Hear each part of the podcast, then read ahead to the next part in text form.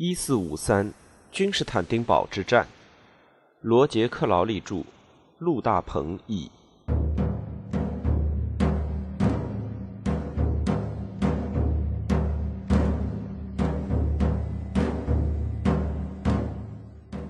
十二，不祥之兆。一四五三年五月二十四日至二十六日，我们从人们的回答和问候中看到征兆。我们注意家禽的鸣叫和乌鸦的飞翔，并从中总结出预兆。我们研究梦境，相信它们能够预示未来。就是这些罪孽以及其他的类似罪行，使得我们应得上帝的惩罚。约瑟夫·布里恩尼奥斯，十四世纪拜占庭作家。预言、启示和罪孽，围城战进入了五月的最后几周。君士坦丁堡的人们陷入了宗教的恐惧中。拜占庭人一向迷信征兆，君士坦丁堡的建立就是由于神迹的感召。一千两百四十年前，君士坦丁大帝在米尔维安大桥的关键战役前夕，目睹了十字架的幻象。人们积极地追寻和阐释各种预兆。随着帝国不可阻挡的日渐衰落，这些预兆越来越与深度的悲观主义如影随形。有一个流传甚广的说法认为，拜占庭帝国将是地球上最后一个帝国，它的最后一百年于公元一三九四年前后开始。人们记起了早期阿拉伯人工程时留下的古老预言书，广泛的诵读着他们晦涩玄妙的章节。七山之城，当第二十封信在你的城墙上宣誓时，灾难将降临在你头上，你的陷落和你的君王们的毁灭。就不远了。拜占庭人把土耳其人看作世界末日的民族，标志着最后审判，是上帝惩罚基督徒罪孽的工具。在这种气氛下，人们持续不断的审视着有可能预示帝国末日或者世界末日的征兆：疫病、自然现象、天使降临等等。君士坦丁堡的古老超越了居民们的理解力。城市本身笼罩在传奇、古老预言和超自然寓意中。城内那些经历千年的古老纪念碑的最初意义已经被人遗忘，被人们认为是魔法密文，隐含着对未来的预示。公牛广场雕塑基座上的雕刻岩壁，据说包含着密文写就的关于城市末日的预言。而查士丁尼大帝的指向东方的巨型骑马像。不再表示对波斯人的自信满怀的统治，而是预示着最终摧毁城市的敌人前来的方向。在这样的大环境下，随着围城战一天天继续下去，人们对末日审判的预感越来越强烈。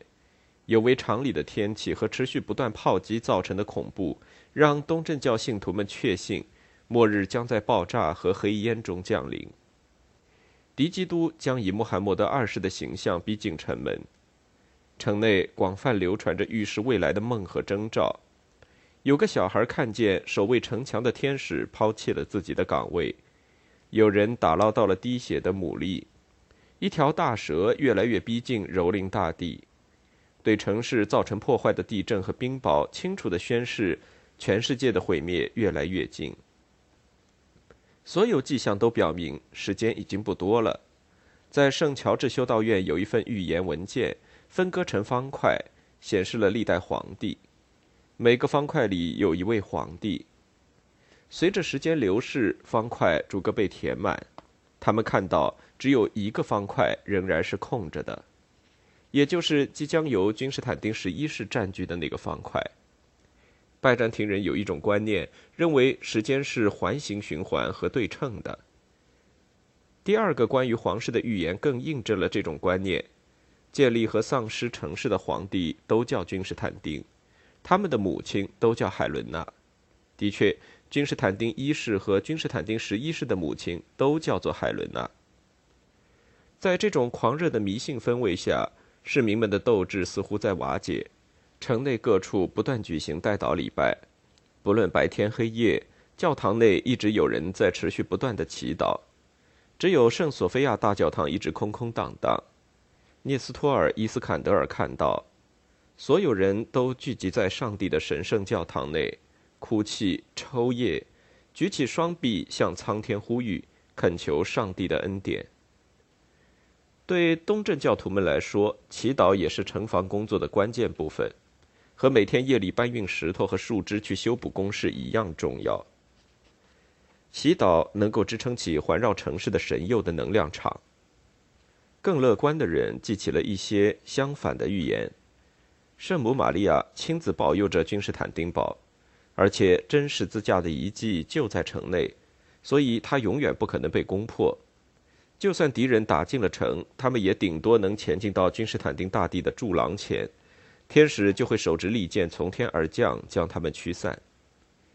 尽管有这样的心理安慰，威尼斯双轨帆船在五月二十三日带回的坏消息，还是让大家对世界末日的恐慌更加强烈。这种恐惧在满月之夜持续增强，满月之夜可能就是第二天，即五月二十四日，但具体的日期无法确定。在君士坦丁堡市民的心理中，月亮有着一个特殊地位。月亮会从圣索菲亚大教堂的铜制穹顶上升起，照耀着金角湾风平浪静的海面和博斯普鲁斯海峡。自古代以来，月亮就是拜占庭的标志。每天夜里，月亮就像是从亚洲群山上挖出的金币，高高悬挂。月圆月缺。象征着城市的古老以及它曾经经历的无止境的时光轮回，波动沉浮，永恒而不祥。人们认为地球在最后一千年中将由月亮统治，生命将转瞬即逝，财富变幻莫测。到五月底，人们有着一个特别的恐惧：在月亮渐满过程中，城市绝对不会陷落；但在二十四日之后，月亮要开始亏缺了。凶吉难卜。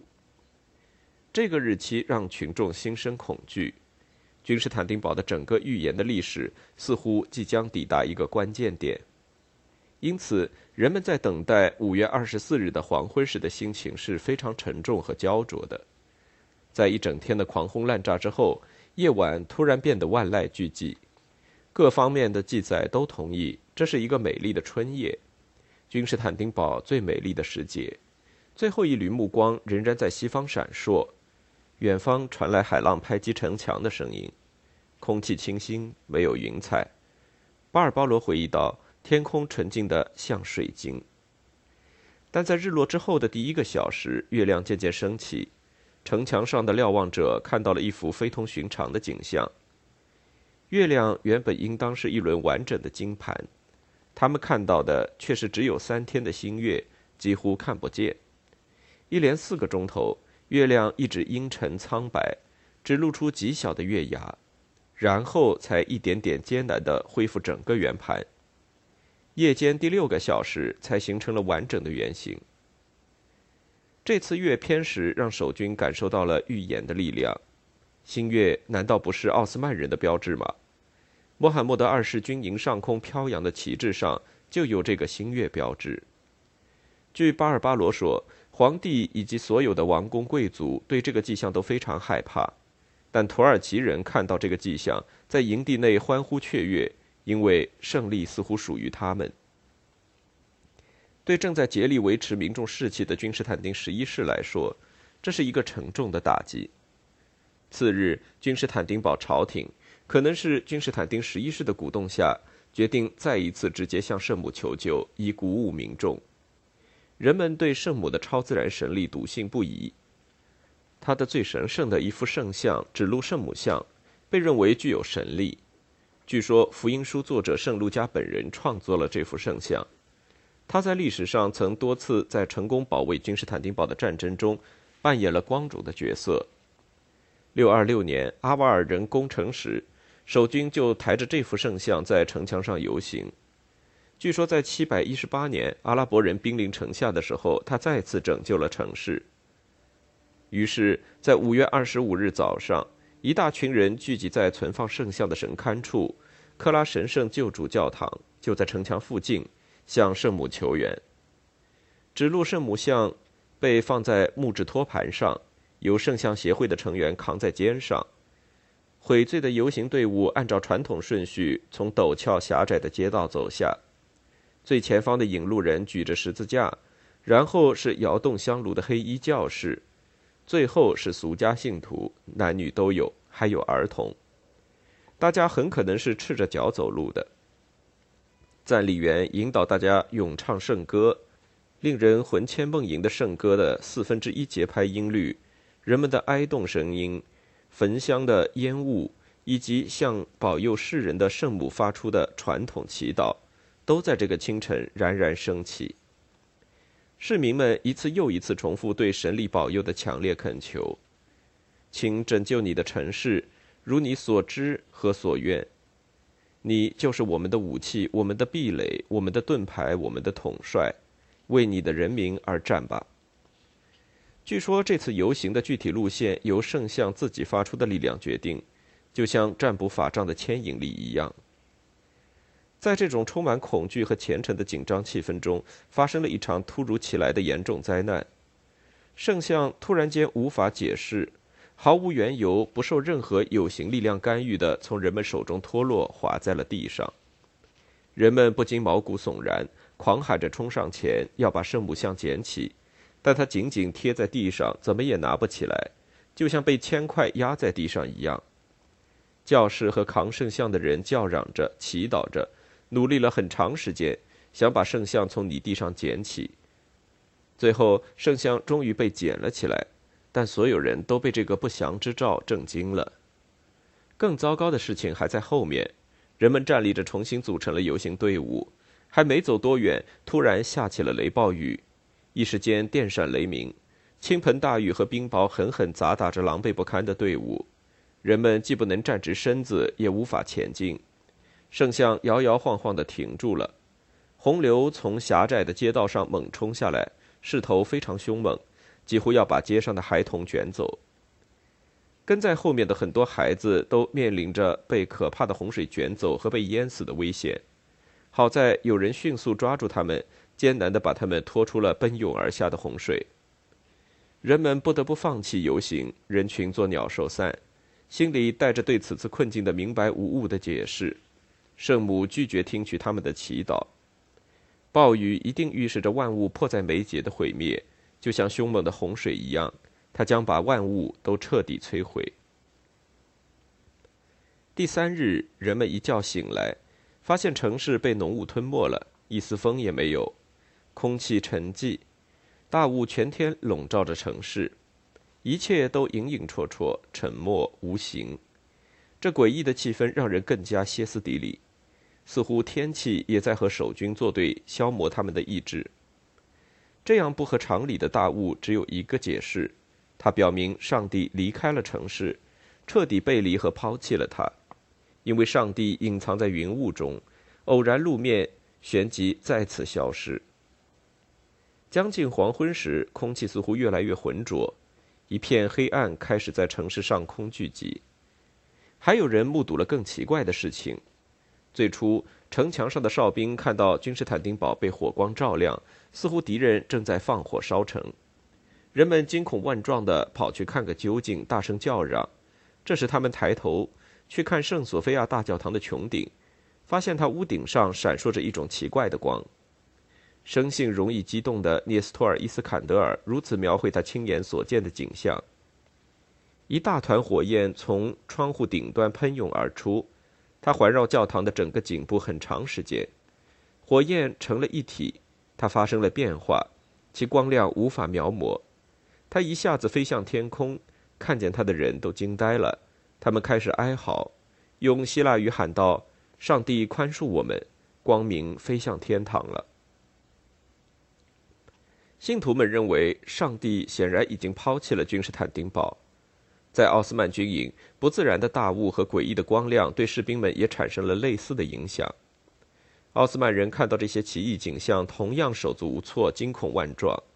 穆罕默德二世在营帐内辗转反侧，无法入眠。他看到城市上空的光亮时，起初感到非常不安，于是召唤毛拉们阐释这个预兆。他们应召而来，宣称这些征兆对穆斯林的事业大吉大利。这是一个伟大的神迹，城市的末日快到了。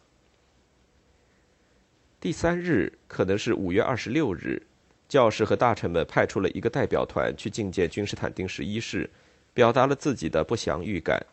他们描述了神秘的光亮，试图劝说皇帝去寻找一个更安全的地方，对穆罕默德二世进行有效的抵抗。陛下，请考虑关于这座城市的所有传言。查士丁尼皇帝在位时，上帝给了我们这亮光，用来保护伟大的神圣教堂和这座城市。但在今夜，他离开了城市，飞往天堂。这表明上帝的恩典和慷慨已经离我们而去。上帝想要将我们的城市交给敌人。我们恳请陛下离开城市，免得我们全都灭亡。君士坦丁十一世情绪非常激动，再加上过于疲劳，昏倒在地。失去知觉很长时间。他苏醒以后仍然坚持己见，离开城市将令他的名字永远蒙羞。如果行事无望，他宁愿留下与臣民共存亡。此外，他还命令他们不得在群众中传播沮丧的言论，不要让他们陷入绝望、丧失斗志。其他人则做出了不同的反应。五月二十六日夜间。一名叫做尼古拉斯·朱斯蒂尼亚尼的威尼斯船长驾船从铁链处溜走，他与守军的英雄人物乔万尼·朱斯蒂尼亚尼并没有亲戚关系。他在夜幕的掩护下逃走了。还有一些较小的船只从马尔马拉海的海墙沿线的几个小港出发，避开了奥斯曼人的海上封锁，驶往希腊人控制的爱琴海的港口。一些比较富裕的市民躲在金角湾内的意大利船只上。认为，如果最后的浩劫降临，待在意大利人的船上能给他们最好的生存机会。还有的人在城内寻找安全的避难所。大多数人对战败的后果都不抱任何幻想。在中世纪充满神秘主义的大环境下，天象的预兆和不合情理的天气变化，沉重地打击了君士坦丁堡市民的斗志，被认为是上帝意志的清晰表现。其实，这些恐怖现象的真正原因在遥远的太平洋，能与人们对世界末日大决战的最骇人的想象匹敌。大约在1453年初，澳大利亚以东1200英里处一个叫做库威岛的火山岛发生了大爆炸，八立方英里的熔岩被射入平流层，其爆炸力是广岛原子弹的两百万倍。这是中世纪的卡拉卡托对全世界的天气造成了影响。火山灰被全球暴风裹挟到世界各地，造成气温下降，对从中国到瑞典的农业收成都造成了毁灭性的打击。中国的长江以南地区的气候原本和佛罗里达一样温和，却连续下了四十天的雪。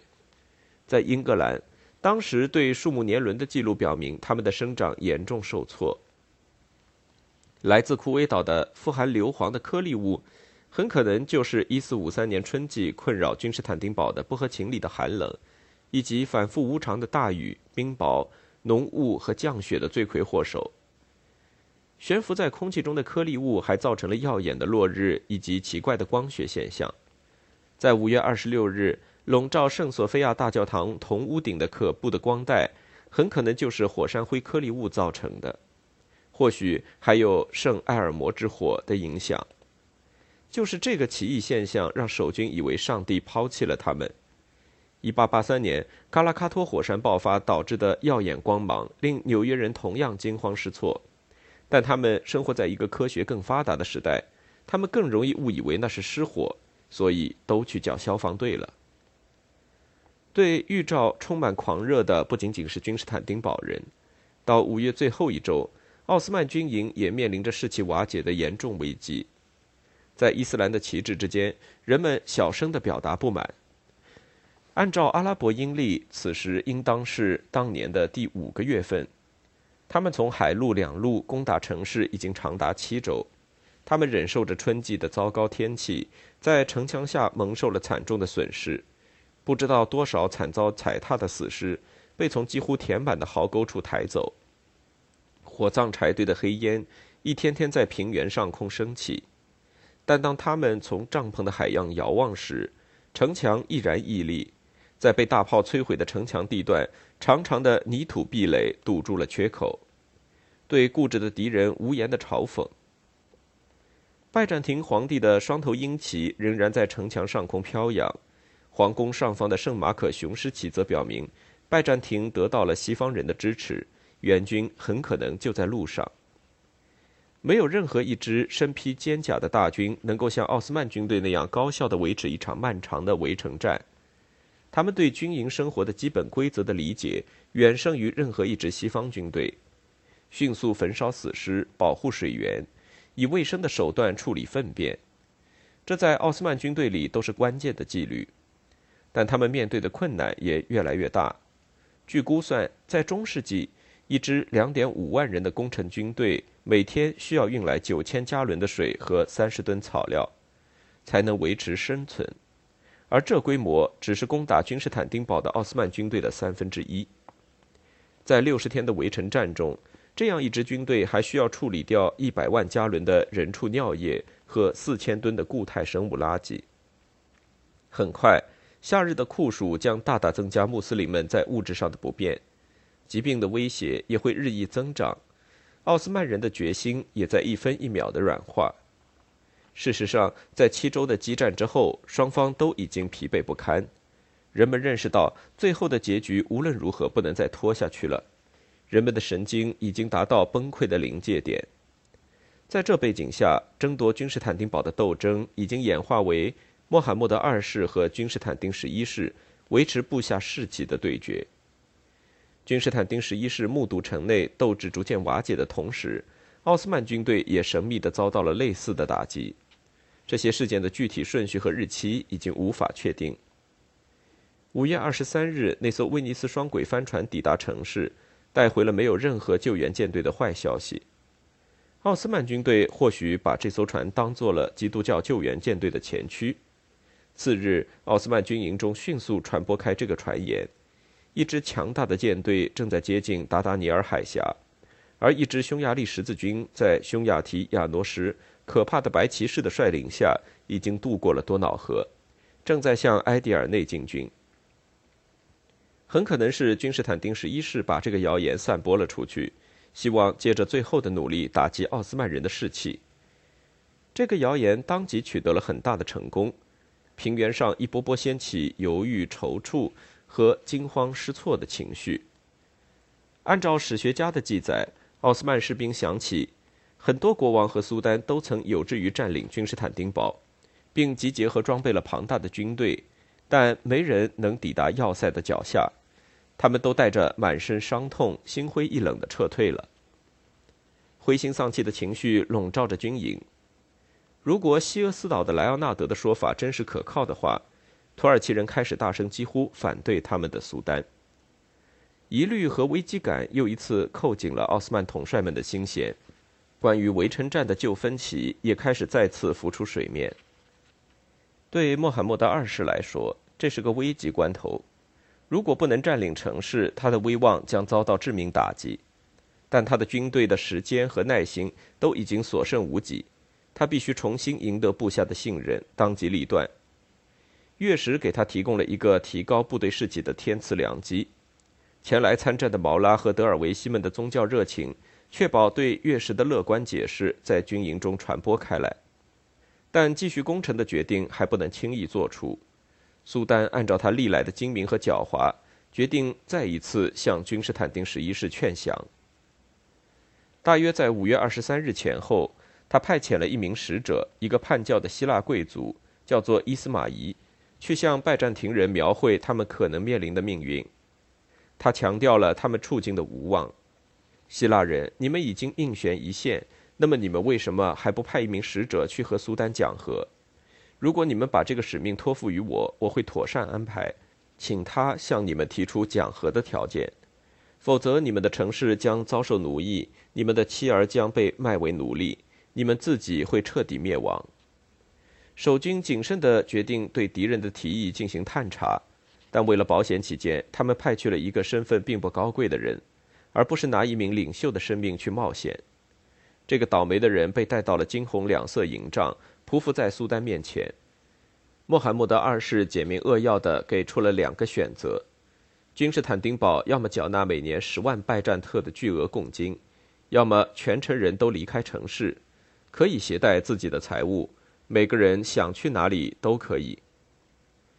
这个提议被传回了皇帝和他的议事会。赤贫的君士坦丁堡显然无力支付如此巨额的贡金，放弃城市乘船逃走的设想，对君士坦丁十一世来说仍然是不可接受的。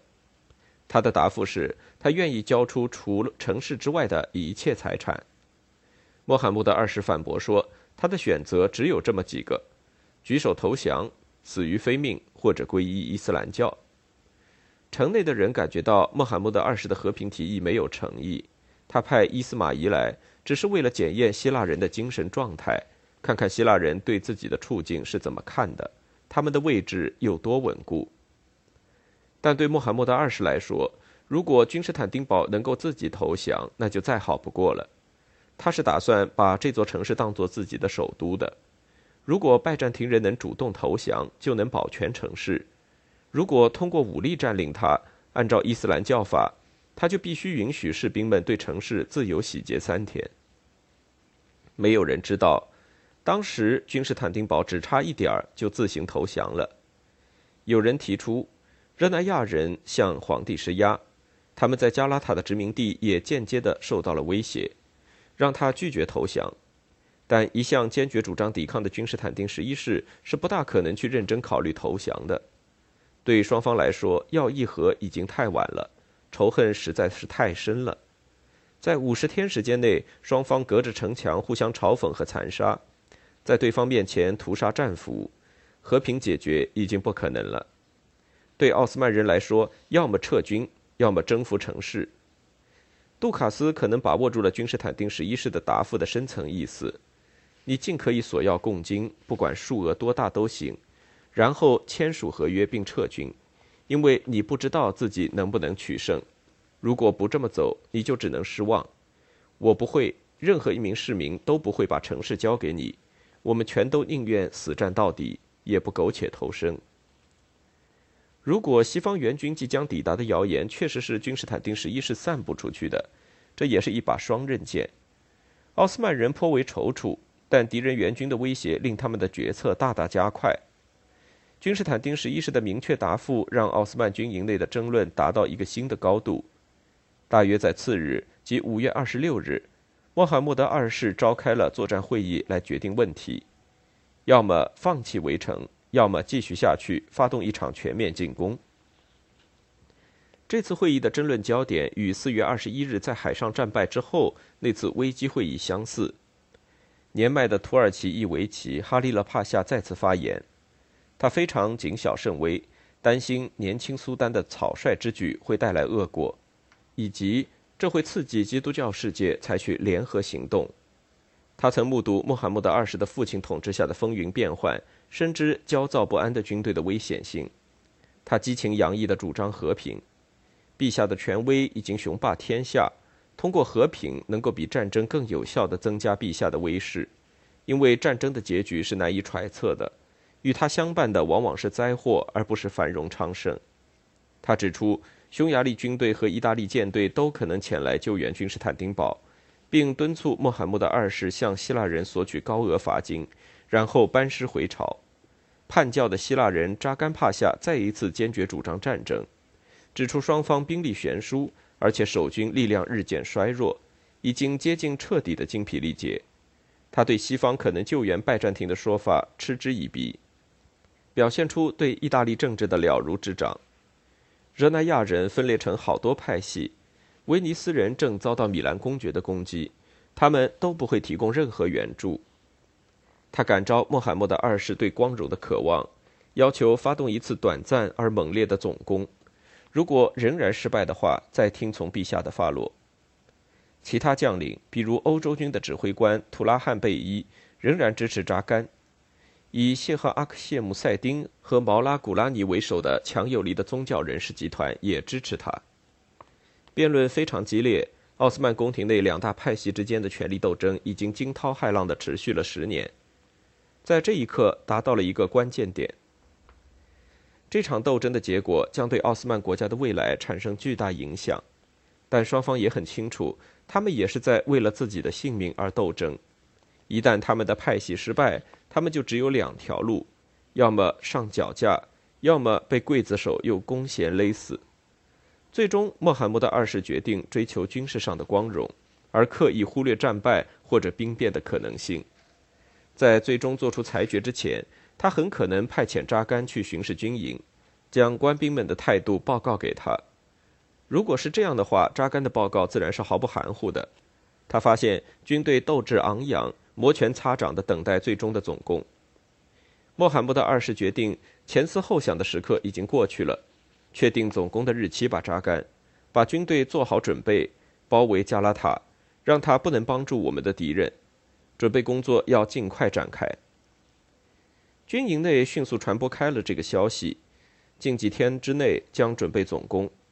穆罕默德二世知道，他必须紧抓机遇，鼓舞部队正在衰竭的士气，为最后总攻做好准备，并迷惑敌人。五月二十六日黄昏时，传令官们在帐篷之间四处奔走，呼喊着发布苏丹的命令。每座帐篷前都必须点燃十支火把和篝火。军营内所有帐篷处都点燃两堆篝火，火势非常大，亮如白昼。守军从城垛上惊愕和迷惑地向下俯瞰，只见火光逐渐以圆形向外扩展，遮蔽了整个地平线。从城墙前的营地一直蔓延到加拉塔周围的山地，对岸的亚洲海岸上也火光冲天，火光非常明亮，甚至可以辨认清楚各个帐篷。这奇特的景象着实令人难以置信。杜卡斯记载道：“海面像闪电一样耀眼。”特塔尔迪回忆说：“似乎大海和陆地都着了火。”在夜空被篝火照得通亮的同时。奥斯曼人敲响了战鼓和铙钹，这声响缓慢地逐渐增强，信徒们速度越来越快地不断重复：“真主永远无处不在，穆罕默德是他的仆人。”这呼喊震耳欲聋，似乎苍穹也要被震裂。在奥斯曼军营内，人们欢呼雀跃，为全心全意的最后总攻而斗志昂扬。城墙上的有些守军起初过于乐观地以为敌营失火了。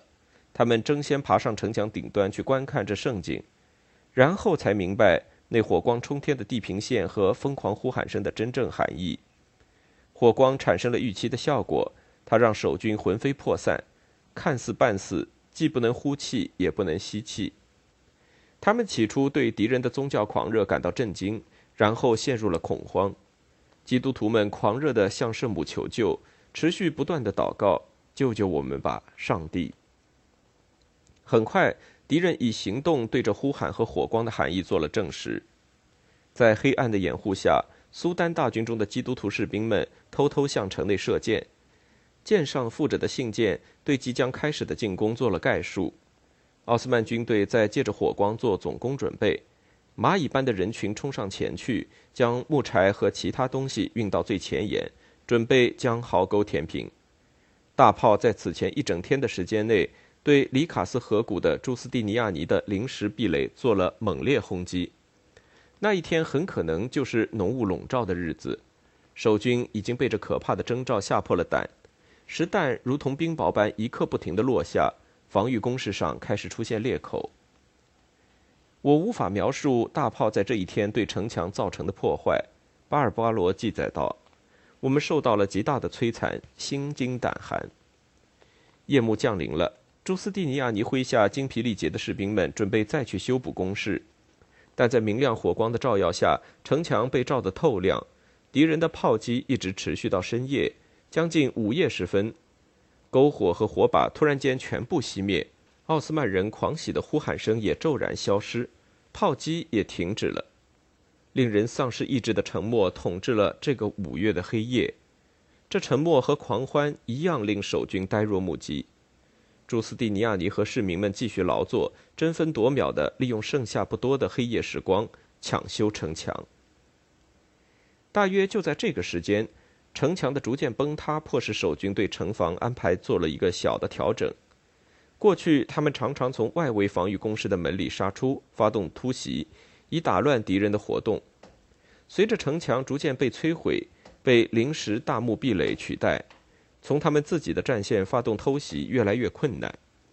有些老人知道皇宫下方有一个隐蔽的边门可供出击，目前是被木栅遮蔽起来了。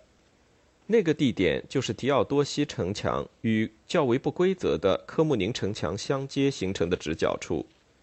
这个古老的城门被称作竞技场门或木头门，因为它曾经通向城外一座木质竞技场。这座小城门被坚固的城墙遮蔽，但士兵们仍然能从这里出击，对外面台地上的敌人进行袭扰。君士坦丁十一世下令将这座门的通道清理干净。继续从这里突袭敌人。另外一个古老的预言似乎已经被大家抛在脑后。六六九年，阿拉伯人第一次攻打君士坦丁堡时，出现了一本奇异的预言书，即所谓的《为美多迪乌斯启示录》。在该书的很多预言中有这样一段：“你拜占庭将蒙受灾祸，因为伊斯玛仪将占领你。”伊斯玛仪的每一匹马都会到来，领头的那匹将在你面前搭起帐篷，然后开战，打破木竞技场门，一直走到公牛那里。